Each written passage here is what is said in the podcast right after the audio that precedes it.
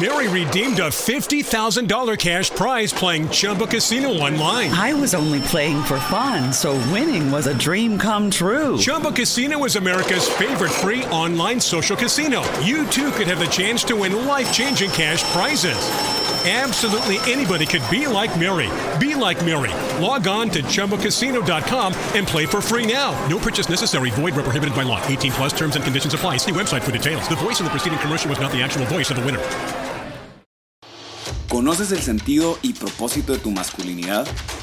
Un podcast diseñado para valientes, dispuestos a retarse a sí mismos, a ir contracorriente y ser los verdaderos caballeros del siglo XXI. Es hora que tomemos cartas en el asunto y dejemos atrás las construcciones sociales que no nos definen. Esto es un podcast de hombre a hombre.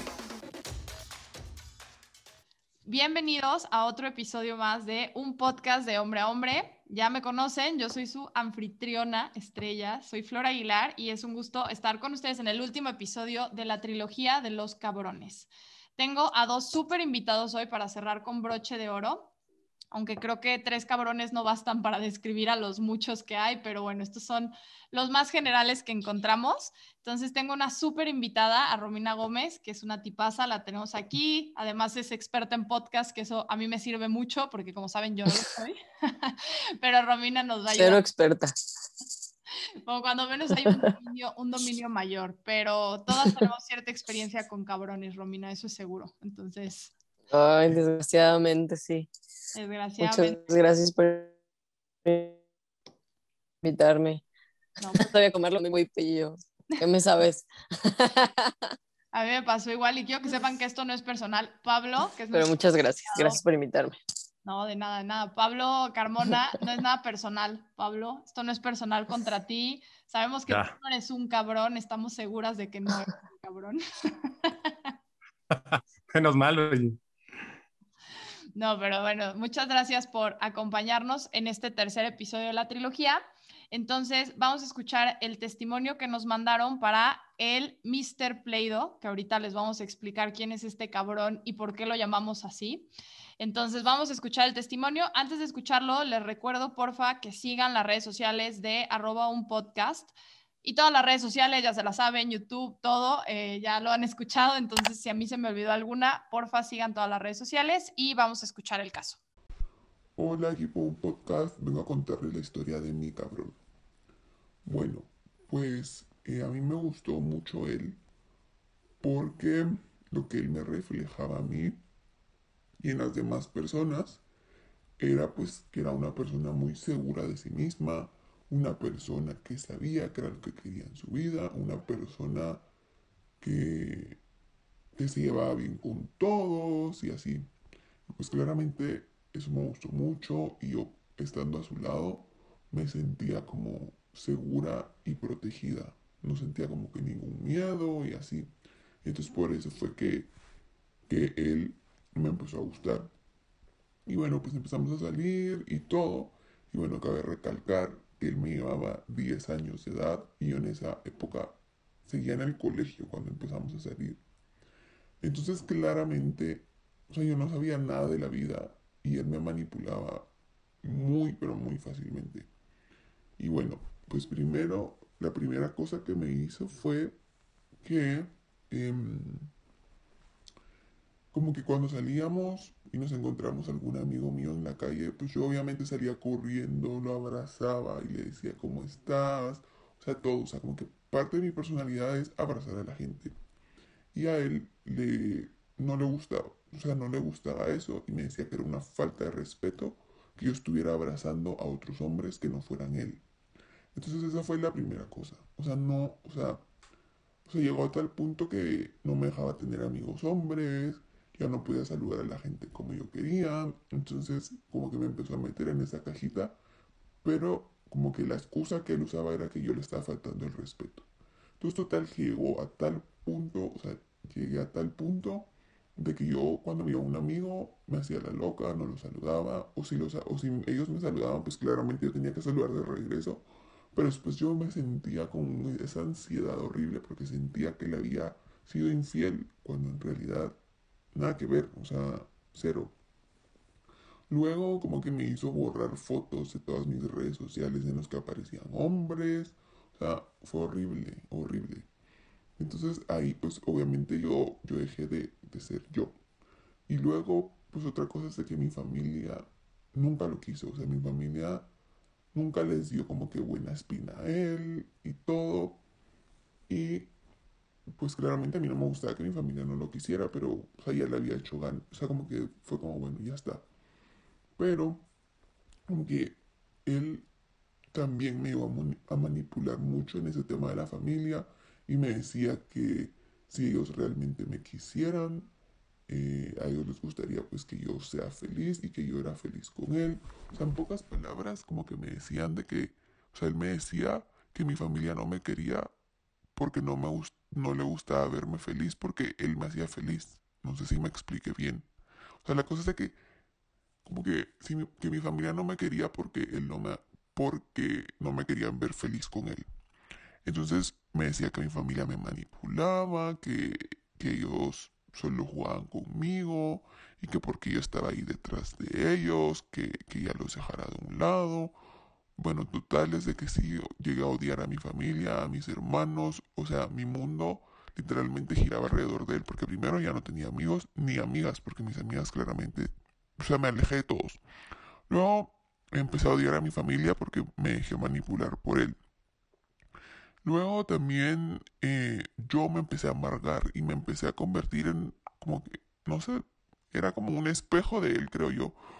Porque, o sea, como que primero Em, él, se enojaba con, él se enojaba conmigo porque yo no lo celaba. Y me decía que porque no lo celaba, que, que eso significaba que yo no lo quería, que no, que no me importaba. Cuando no era eso, simplemente si es mi personalidad, soy cero celosa.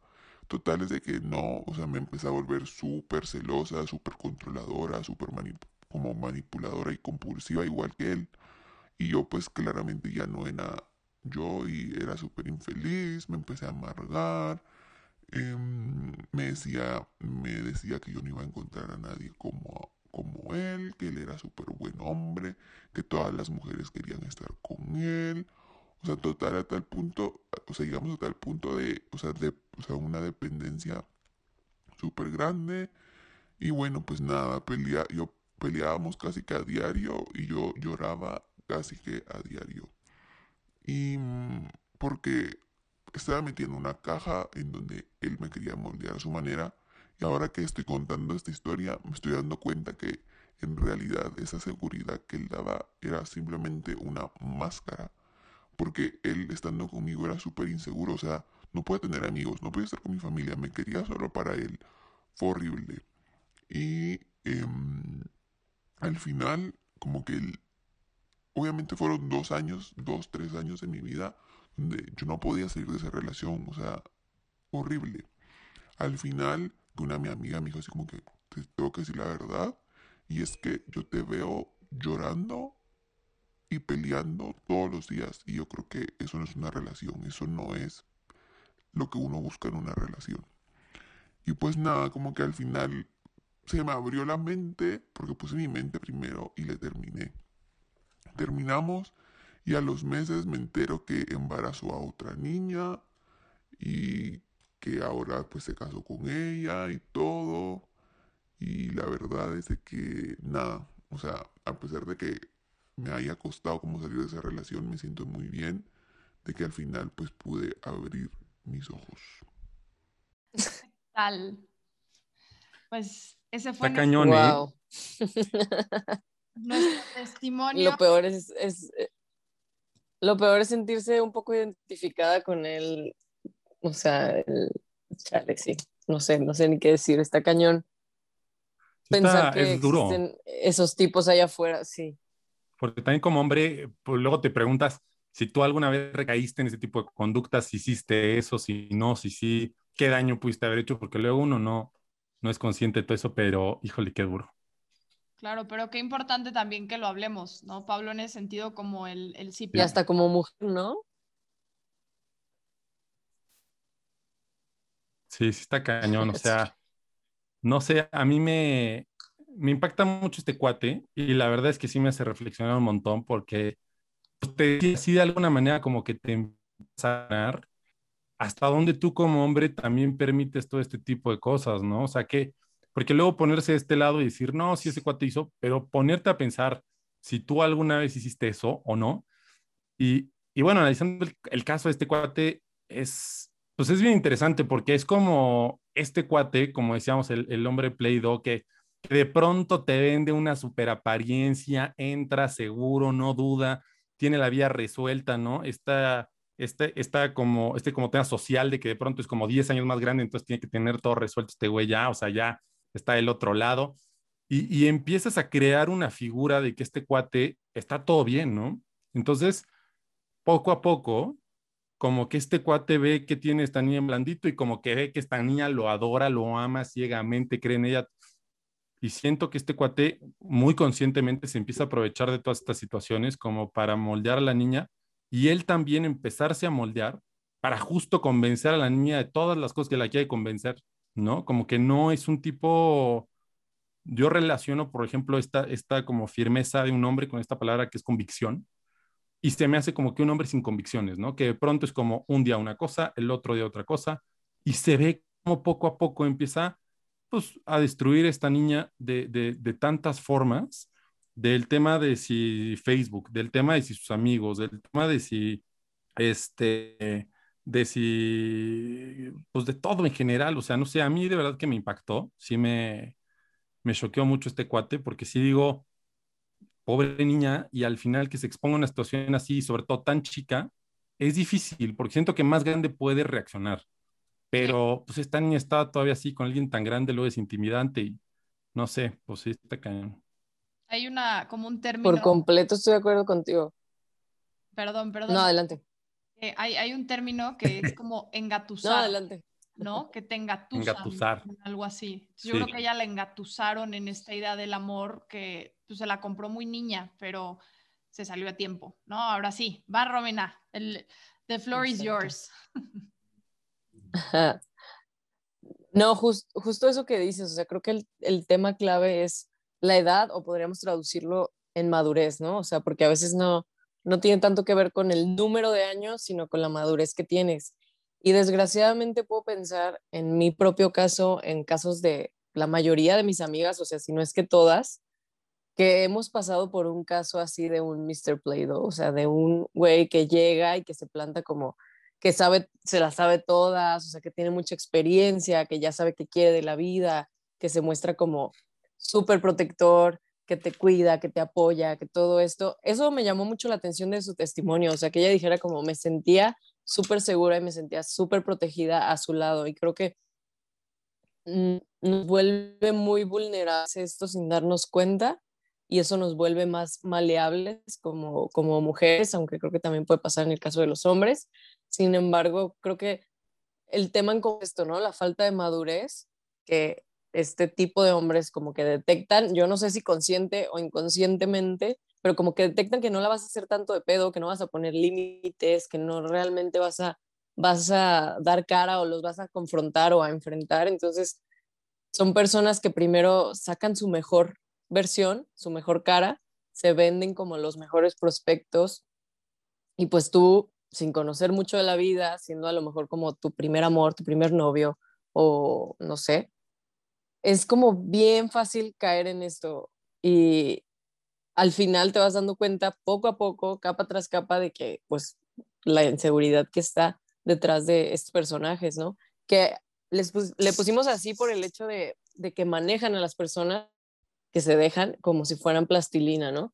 Pero de alguna forma ellos también son así, porque se van moldeando, como tú decías, Pablo, a la imagen que tú, o sea, que piensan ellos que tú necesitas está cañón porque estos tipos, o sea, lo que está muy cañón es como esta técnica un poco de que te aíslan, ¿no? De todo. Y eso es lo que está cañón, que es como que tienen esta, esta maña muy hecha de decir, o sea, yo creo que ningún niño en su sano juicio, un buen partido, te va a decir, aléjate de tu familia. Aun cuando tu familia pueda tener las cualidades que quieras, en el peor de los casos, yo creo que te dirá, es tu decisión. Si tú te quieres alejar, te apoyo, si no, no, ¿no? Pero pues de entrada un buen partido te tendría que apoyar en que florezca esta parte familiar, en tus amistades, pero esta parte de que de pronto te empiece a cortar estas, estas relaciones que tú tienes, ya, ya, de tu familia es gravísimo, ¿no? Pero tanto de tus amistades, que, que tú además consideras que son buenas amistades, ¿no? Porque evidentemente hay amistades de todo, pero que son amistades buenas, que tú también dentro de tu, dentro de tu juicio dices, sabes que esto no está mal, ¿no? O sea, entiendo que si tienes algunos amigos que estén involucrados con temas más sensibles, tipo drogas o tipo alguna cosa así, pues sí es normal que de alguna manera quieras sacarte de ese ambiente, ¿no? Pero también sí creo que es importante eh, el criterio de las personas, ¿no? El criterio de esta chava también de decir, pues sabes que no siento que haya tan por allá, no tanto, tata, y lo único que pasa es que le corta todo esto y termina dependiendo nada más de este güey.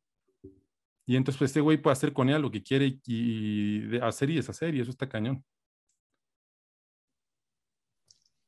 Creo que ese es uno de los grandes focos rojos que yo he detectado. O sea, si tu familia no le gusta, o sea, no porque le tenga que encantar, pues, pero sí, sí neta, no es un solo miembro de la familia, sino toda la familia y que lo, lo detectan como raro, ese es para mí uno de los focos rojos más importantes, ¿no? Porque es gente que una te conoce, dos que convive contigo todos los días, tres que quiere lo mejor para ti. Entonces, como que el hecho de que ellos no lo quieran es un foco rojo. Y si aparte tus amigos tampoco y los aleja, o sea, ¿qué más quieres para darte cuenta de que por ahí no es, ¿no? Sí, creo que el, el grave peligro de, de, lo que ella vivió es justo que él hizo creer que eso era el amor. ¿no? Que eso era que alguien la amara, era el hecho de que la celara. Y entonces era, es que tú no me celas a mí. Y es que León cree que todos son de su condición y, no, el amor no son los celos, ¿no? El amor no es separarte de tu familia, no es separarte de tus amistades. El peligro fue que ella le hicieron creer, o a lo mejor ella también se dejó convencer de que ese era el amor y que esa era la manera de amar y, y eso es un peligro enorme. Sí, es que al final, mira, yo sí creo que hay cosas en las relaciones particularmente, que es, no sé, hace tiempo leí un caso de este cuate Jeff Bezos y cómo, haz de cuenta, manejaba Amazon, ¿no? Que era muy interesante. Y entonces él decía, en mi compañía, los principios básicos son aquellos que no cambian con el tiempo. Es decir, siempre vas a querer un producto que sea más barato, siempre vas a querer un buen servicio, siempre vas a querer que llegue pronto. Entonces, el punto con esto es que hay ideas que son inmutables y que pase el tiempo que pase, nunca van a cambiar. Y sea la situación que sea, nunca se va a grabar. Es decir, un novio, y ahora sí para llegar al punto, o una persona que tenga cerca, no importa quién sea, si te está metiendo seguridad, si te está metiendo formación, si te está metiendo este tema de familia que también es muy importante, es, es bueno, ¿me explico? O sea, no importa. Y si de alguna manera se está yendo al otro lado, sí son banderas rojas que es como en ningún escenario es bueno que te quiten seguridad, en ningún escenario es bueno que te alejen de tu familia, en ningún escenario Entiendo que hay decisiones que se puedan tomar personalmente y que le digas al otro, no te metas. Pero, pues sí, de alguna manera es como si el otro está metiendo en esas cosas para hacerte mal, pues es un problema grave. Yo creo que aquí el problema es justo ese, o sea, que ya cuando empiezan a pedirte como cosas más como haz esto o haz tal cosa que es como todavía una manipulación más fuerte, ya te tienen acorralada, pues, o sea, ya ahí como que apagaron todas las voces que acaso te pudieran salvar, ¿no? O sea, ahí ya te pusieron en contra de tu familia, entonces cualquier cosa que ellos te digan ya la tienes como bloqueada, igual de tus amigos. Entonces, en ese punto tan vulnerable, la única voz que estás escuchando es la de él que te dice aparte que te ama, ¿no? Y que tú no lo amas. Entonces, es un juego como de que te hace sentir culpable. Me, me llamó mucho la atención la parte en la que ella decía que saludaba a alguien y hasta sentía ya que era infiel, o sea, por el simple hecho de saludarlo. Y me identifiqué mucho porque en alguna relación yo también como con una persona en específico él era como muy celoso y muy, eh, muy controlador. Entonces sentía justo esa ansiedad, ese pánico que dices, no, que no me vea o que no sepa, cuando tú sabes que no estás haciendo algo malo, pero por miedo a esa persona. Y ese es un foco rojo grandísimo, o sea que en realidad le temes ya a la persona, le tienes miedo a sus reacciones, le tienes miedo a su violencia, que justo pues tal cual, ¿no? Es eso, es una violencia psicológica porque te sientes así, te sientes que te estás volviendo loco, sientes que estás siendo violentado. Está cañón porque era lo que platicábamos ahorita de esta parte en donde tú como persona eliges a una pareja, tienes que aceptarla como es. O sea, tu chance de escoger y de cambiar decía antes, las personas sí cambian, pero las personas cambian cuando quieren, no a través de que alguien condicionando el amor o lo que sea, te cambian, ¿no? y algunas cosas, porque hay algunas que claro que no tienen que cambiar y pasa, o sea, sea lo que sea está mal o sea lo que está bien, pero en ese, en ese rango medio, pues era lo que decíamos hace rato que era, pues de alguna manera, sí también es como, si la niña era así, cuando tú la conociste y te gustó así, tú te aventaste esa relación, entonces si te inquieta en un futuro, lo que tú ya no quieres más bien es la relación, ¿no? Es como esta, esta frase muy, muy conocida de no odies al, no odies al jugador, odia el juego, ¿no? Es decir, no odies la actitud particular, sino a la situación. Si tú te quieres salir de ahí, salte por completo, pero no estés condicionando tu amor o el bienestar de la otra persona a cambio de distintas actitudes. Esa es una línea bien delgada, ¿no? O sea, está bien cañón el... Porque estando dentro de la relación, tú dices, ¿hasta qué punto si tengo que cuidar el corazón de mi pareja o tengo que honrar el corazón de mi pareja? Y creo que es ahí donde abusan de la bondad del corazón de la otra persona, que está dispuesto como, ay, no, pues si esto es amor, entonces yo sí quiero amarlo bien y, y si y si lo lastima que yo hable con otros hombres o que tenga fotos con hombres o que salude a alguien con abrazo, pues entonces tengo que cambiar. Pero creo que ahí, precisamente por eso, y creo que es lo que más recalco, es que necesitas siempre tener voces en tu vida de personas que te amen y que te conozcan y que te puedan decir, que tú te acerques a esas personas diciéndoles, oye, me dijo esto, ¿está bien él o estoy bien yo, no? Alguien que sea más neutral, alguien que tenga una sabiduría que te pueda guiar y decirte, no, o sea, le tienes que poner un límite sí o sí. O al contrario, ¿no? Porque puede haber casos en los cuales tú puedes decir como, nada, se está pasando exagerado cuando la manchada está siendo tú, también pasa. Entonces creo que por eso es importante tener a alguien que te, que te, pues que te guíe, no sé, que te dé un poco de norte y de claridad. Claro. Y a ver, también estamos hablando de un caso donde él era 10 años mayor. O sea, él llevaba ventajita, él ya tenía experiencia, él ya esperarías que tuviera cierta madurez emocional, esperarías, ¿no? Porque también ella temiendo el abrazar a sus amigos, saludarlos, y él al mes o al tiempo que había terminado, de repente embaraza a la novia, ya están casados y de repente dices, ¿qué pasó? ¿Qué pasó? O sea, yo era la que celabas, yo era el amor de tu vida, yo era la que mi familia no me quería porque no quería que fuéramos felices y de repente yo volteo y el que casi fue infiel, no estamos hablando de que sea, yo no estoy asumiendo que lo haya sido, pero al muy poco tiempo él ya había embarazado a alguien, él ya estaba casado, él ya, entonces dices, ¿qué mentira me vendió, no? O sea, ¿qué, estaba comiéndome yo cuando él realmente se lo vendía a cualquiera? O entonces, ¿qué tipo de amor le ofrecían a ella, no? O sea, ¿qué tipo de relación realmente le vendieron que, pues no, eso no era amor? Está cañón, digo, como paréntesis, porque está también esta idea que existe socialmente y que de pronto porque un hombre sea mucho más años más grande, sobre todo hablando de juventud, ¿no? De que alguien tiene 20 y el otro tiene 30 o es un güey que está hecho en la vida, pues no necesariamente, ¿no? O sea, entiendo que tiene otras vidas y otras ventajas, pero siento que existe mucho esa idea que de pronto es como, como este güey ya tiene 96 años, ya vivió. O sea, no necesariamente, ¿no? O sea, es como, puede haber que haya un niño más chico o que haya así, que sea igual de maduro o más maduro o tal, tal, tal, tal. O sea, yo siento que no hay nada como conocer a la persona, ¿no? Entonces, pues sí, luego es eh, peligroso entrar con este tipo de ideas a alguna relación formal. Sí, también por eso está bueno como conocerse bien antes de, de entablar como una relación formal, ¿no? O sea, salir por un largo tiempo, ser amigos por un largo tiempo, porque pues si te dejas llevar por lo que ves a simple vista, pues hay cientos de partidazos, ¿no? Pero ya si le escarbas poquito, pues te das cuenta de, todo lo que hay de, de trasfondo. Y al final me llamó la atención lo que decías, Flor, de que quién sabe, ¿no? A lo mejor y hubo ahí una infidelidad o muchas o varias, no sabemos.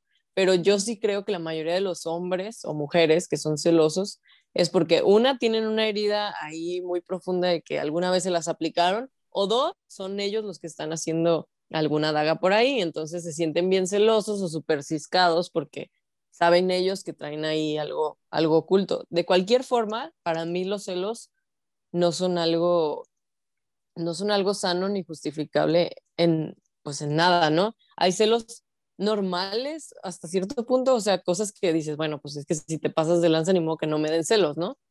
Pero creo que la mayoría de las veces en una relación que se supone que es sana, los celos no caben porque ninguna de las dos partes da como para la desconfianza ni, Claro. ni para este tipo de actitudes. Sí, Sí, pues ahí- es que sí. Sí está cañón porque al final, pues, ah, perdón, Flora. No, no, no, vas, vas, vas, adelante, adelante. O sea, también lo que pensaba es como, está cañón porque al final yo como hombre entiendo que somos como mucho más güeyes para muchas cosas, ¿no? Y, y todos, yo por lo menos he sido parte de, y, y creo que sí, todos, la regamos muy en muchas cosas. O sea, no creo que haya un hombre que haya dicho, no, se equivocó, no la regó en esto, ¿no? Yo creo que el tema más bien es ver si ese güey aprendió de eso, ¿no? Y, y eso es lo que realmente siento que te va convirtiendo en un hombre, o sea, la gracia de poder aprender y salir adelante de los errores que tienes, pero al final siento que, que todos se equivocan y que todos cometen los errores. Entonces, es como, como decías, este, Romina, que es irse conociendo bien para que tú también veas quién es esa persona y si de alguna manera tiene heridas con este tema de los celos o si de alguna manera tiene algún resentimiento, si tiene algo que no te gusta, un red flag. Sí, sí, sí, sí siento que es importante el, el ser amigos, por lo menos antes, ¿no? Y se usa mucho este tema, particularmente con la pandemia, de todo este tema de las redes sociales, del Tinder, del Facebook, que de pronto es como, ah, pues lo conocí ahí, ni me lo presentaron, ni nada, tal, tal, tal, ya salimos y ya le estamos armando ya somos novios casi, o sea, es como, no pasa nada, o sea, está bien conocer gente ahí, pero hay que darse su proceso y su tiempo, ¿no? Sí, aún si te lo presentó un amigo, a veces, ay, chale. O sea, realmente la- las personas, los seres humanos, nos llenamos tanto de máscaras que de veras hay parejas que dices, no manches que eso te hacía. No manches que era así de tóxica, no manches que era así de tóxico. Porque yo creo que entre más profunda sea la relación, entre más cercana, entre más enamorados estén, si las dos personas no están sanas, es muchísimo más tangible las heridas, ¿no? Heridas que a lo mejor no, no manifiestas con tus amigos porque no te sientes expuesto como te sientes expuesto con una pareja, ¿no? Digo, aquí no, creo que no se trata ni de juzgarla a ella ni a él, sino juzgar la- los actos, ¿no? Porque al final los dos necesitaban, pues, sanar sus heridas. Digo, ella, creo que ahorita pasaremos el tema de ella, pero no, no se hubiera dejado manipular si también hubiera tenido como algunas cosas resueltas en su corazón, ¿no? Sí, claro. Sí, y creo que esto, Robin, es importante también hablar de ella porque, como bien decía Pablo, eh, a ver, creo que al igual que no hay un hombre que no se haya equivocado, no hay una mujer tampoco que sea perfecta, ¿no? O sea, no hay de verdad, no, no existimos. Entonces, realmente es importante ver el lado de ella también, el cómo ella se va transformando y quizás hasta cierto punto sí dice, es que me di cuenta que por culpa de él. Pues por culpa de él, yo creo que otros factores, como tú dices, Romina, creo que puede haber otras heridas que ella también la llevaron a voltear a verlo a él y decir, ay, qué bonito es que me celen, ay, qué bonito, claro, tiene razón, pues mis amigos ya no son mis amigos porque él es mi todo. Y lo platicábamos antes de empezar el podcast eh, con, con Pablo, esta idea de que en tu vida tu relación lo es todo. Tu vida está compuesta por muchísimas cosas y lo hablábamos y creo que eso es importante recalcarlo, que aunque tu relación puede tener una parte prioritaria de tu vida en un punto, no lo es todo. Necesitas tu relación familiar, tus relaciones de amigos, necesitas tener realmente como un equilibrio y creo que ahí se pierde mucho y creo que hay muchas parejas que lo pueden experimentar, el decir, es que lo eres todo para mí. Aguas. Super aguas, para mí esa es la de las frases más peligrosas que le puedes decir a alguien, eres mi todo. Se me hace sumamente peligroso decirle eso a otro ser humano, honestamente. O sea, creo que no es necesario, nadie podemos cargar con ser el todo de alguien, o sea, no, güey, o sea, no puedo ser tu aire, no puedo ser tu remedio, tu refugio de todo, o sea, no, no es sano. Creo que bien dices, ¿no? O sea, Pablo ponía un ejemplo muy padre, que igual estaría chido que, que nos lo compartieras, pues, de, de lo que decías de los gajos, pues, o sea, que... Es, es esta idea que, que de pronto como que la- las personas que están en una relación se aferran tanto que creen que, que, es decir, ya me acordé, a ver, que la vida de una persona para que alcance la plenitud está compuesta de distintos gajos. Y esos gajos, pues son la familia, ¿no? Son la parte espiritual, son las amistades, son el trabajo, son el apostolado, la parte social, lo que quieras. Y uno de esos gajos es la relación, ¿no? Pero el problema es cuando, que era lo que platicábamos ahorita, que es que cuando una persona de pronto vuelve toda esa mandarina, su relación, Sí. y el día que ya no existe esa relación no hay nada, ¿no? Qué fuerte. O, o sea, ay, yo siempre les digo a, a mis amigas o a las niñas que aconsejo, así como nunca descuides tus amistades, nunca descuides a tus amigas, aún si tienes la relación más sana del mundo, que no tiene pedos y que no es tóxica y que lo que tú quieras, que está súper chida, no está bien que descuides otras áreas de tu vida por esa persona, porque nadie te asegura, por más que tengas el mejor noviazgo, que te vas a quedar por siempre con esa persona. Incluso si tú descuidas otras áreas, es menos probable que la armes para un largo plazo con una persona, porque vas a estar desequilibrado. Entonces no vas a poder darle a largo plazo. Y tampoco es, es, sano en ningún sentido. Es decir, tú puedes agarrar la relación más sana que hay en el mundo, la más bonita, y los metes a un cuarto o a una isla desierta y los encierras ahí sin convivir con nadie más, se van a acabar matando. ¿Me explico? O sea, parte también de una relación sana es saber darle su libertad a la otra persona. Porque tú estás sobres, o si solo hablas con esa persona, o si sí, vas a terminar harto, odiando. Ya, entonces, no es tan bueno. O sea, siento que también este tema de darse sus espacios, su distancia, su, es muy sano también. Y, y, y era lo que platicamos ahorita, que es, yo también siento, y particularmente en esta época, que el estar en una relación está muy sobrevalorado en estas épocas que es como todo el mundo quiere estar en una relación, porque es como es pandemia, pero entonces que vengan y veamos películas y mi familia y jugamos Catania, hacemos, a ver, no pasa nada, ¿no? O sea, no pasa nada. Al final, el, el... hay personas que llevan 10 años en una relación y es una relación a lo mejor súper tóxica, ¿no? Eso no los hace mejores personas en relaciones que la persona que duró una, un año con una persona y que supo que era tóxico y lo dejó. ¿Me explico? Y luego tenemos esta idea de que no me voy a quedar solo, ¿no? El mundo es muy grande y existen muchísimas personas. Va a llegar el momento correcto, ¿no? Pero no puedes estar buscando a lo loco y de pronto encontrarte con este tipo de partidos y de pronto aferrarte. Y como decías esta frase de Romina de eres mi todo, eso está cañón porque de pronto es como tú te empiezas a creer esta idea y a pesar de que la otra persona ya no te guste o estés teniendo conflictos fuertes o red flags o todo este tipo de cosas, estás tan hecho esta idea que es como, prefiero no moverme, ¿no? O me quiero quedar aquí porque si no, pues bueno, es parte de una relación. Pues no necesariamente, ¿no? O sea, si hay conflictos, si hay discusiones, si hay peleas, pero no así, ¿no? Sí, o sea, y creo que eso nos apunta un poco hacia ella otra vez porque yo creo que su responsabilidad, o sea, creo que cualquiera puede ser timado fácilmente si te venden esta idea de que soy el hombre perfecto y soy así, así, y tú lo ves interactuando y lo ves muy seguro y, o sea, cualquiera podemos caer, ¿no? Pero ya después creo que su responsabilidad sí empieza cuando te vas dando cuenta de estas banderitas rojas y dejas pasar una y dejas pasar otra.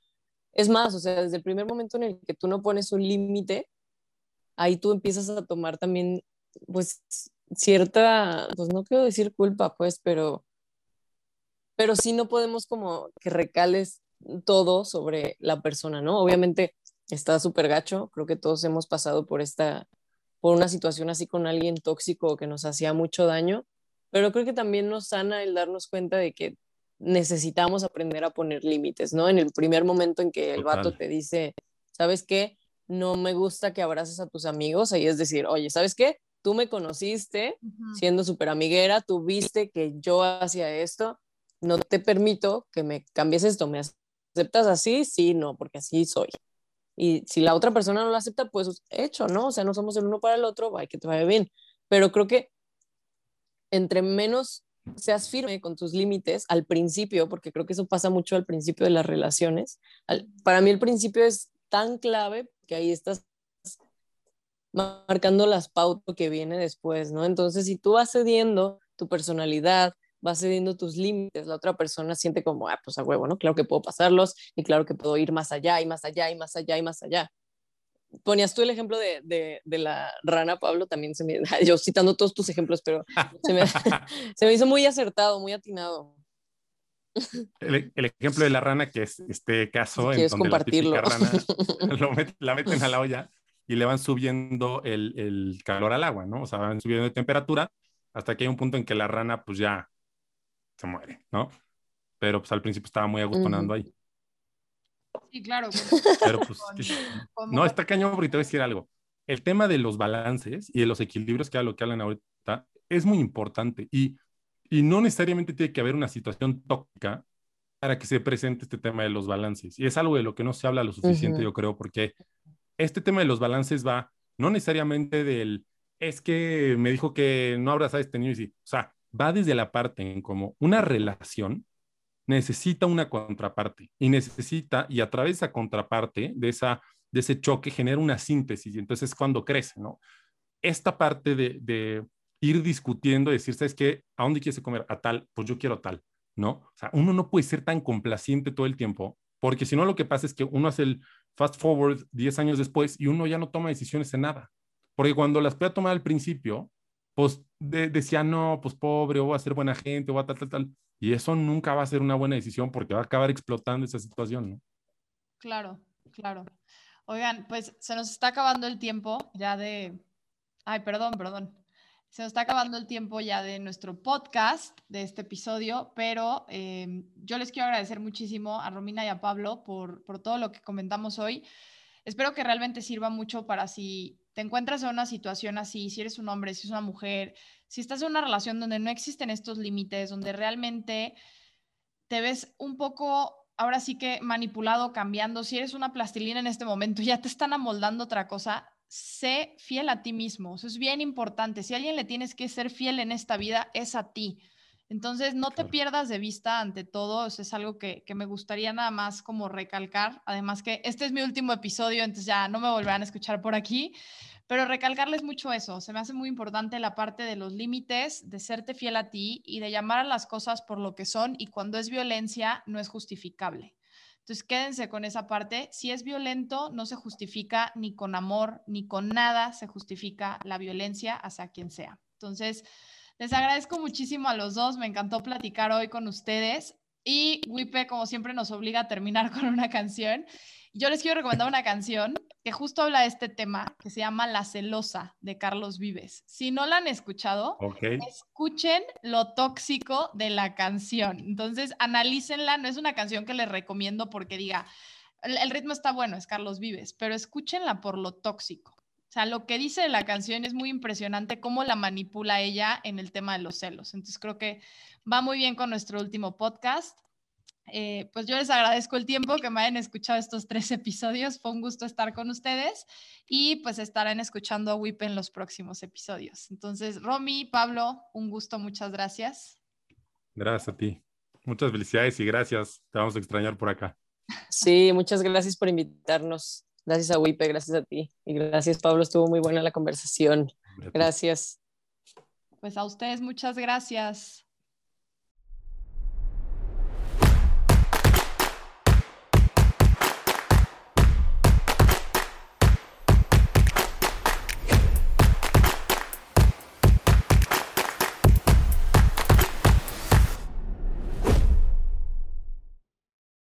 Lucky Land Slots asking people what's the weirdest place you've gotten lucky? Lucky? In line at the deli, I guess? Aha, in my dentist's office.